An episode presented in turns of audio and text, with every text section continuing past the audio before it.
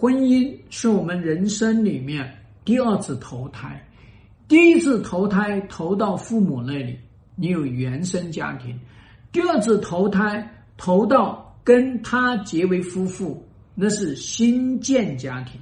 原生家庭给你打基础，新政家庭给你看未来。你要的这个婚姻，其实就是你要的这种生活方式。婚姻本质上来说是一种生活方式，一个人游戏人生的这个生活方式，他十有八九他会游戏婚姻，他也会不把夫妻当回事儿。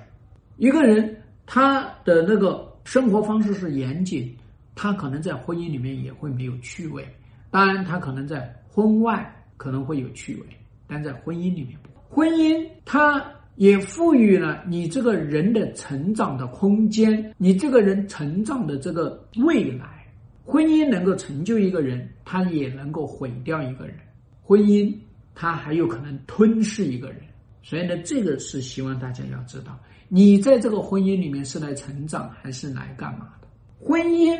如果他一直不能够创造财富，你不会要这样的婚姻的。这个婚姻结婚十年二十年，剩下来的钱两三万，你说这个婚姻有啥意义？所以有时候呢，婚姻也是嫌贫爱富的。所以中国有一句话叫做呢“贫贱夫妻百事衰”。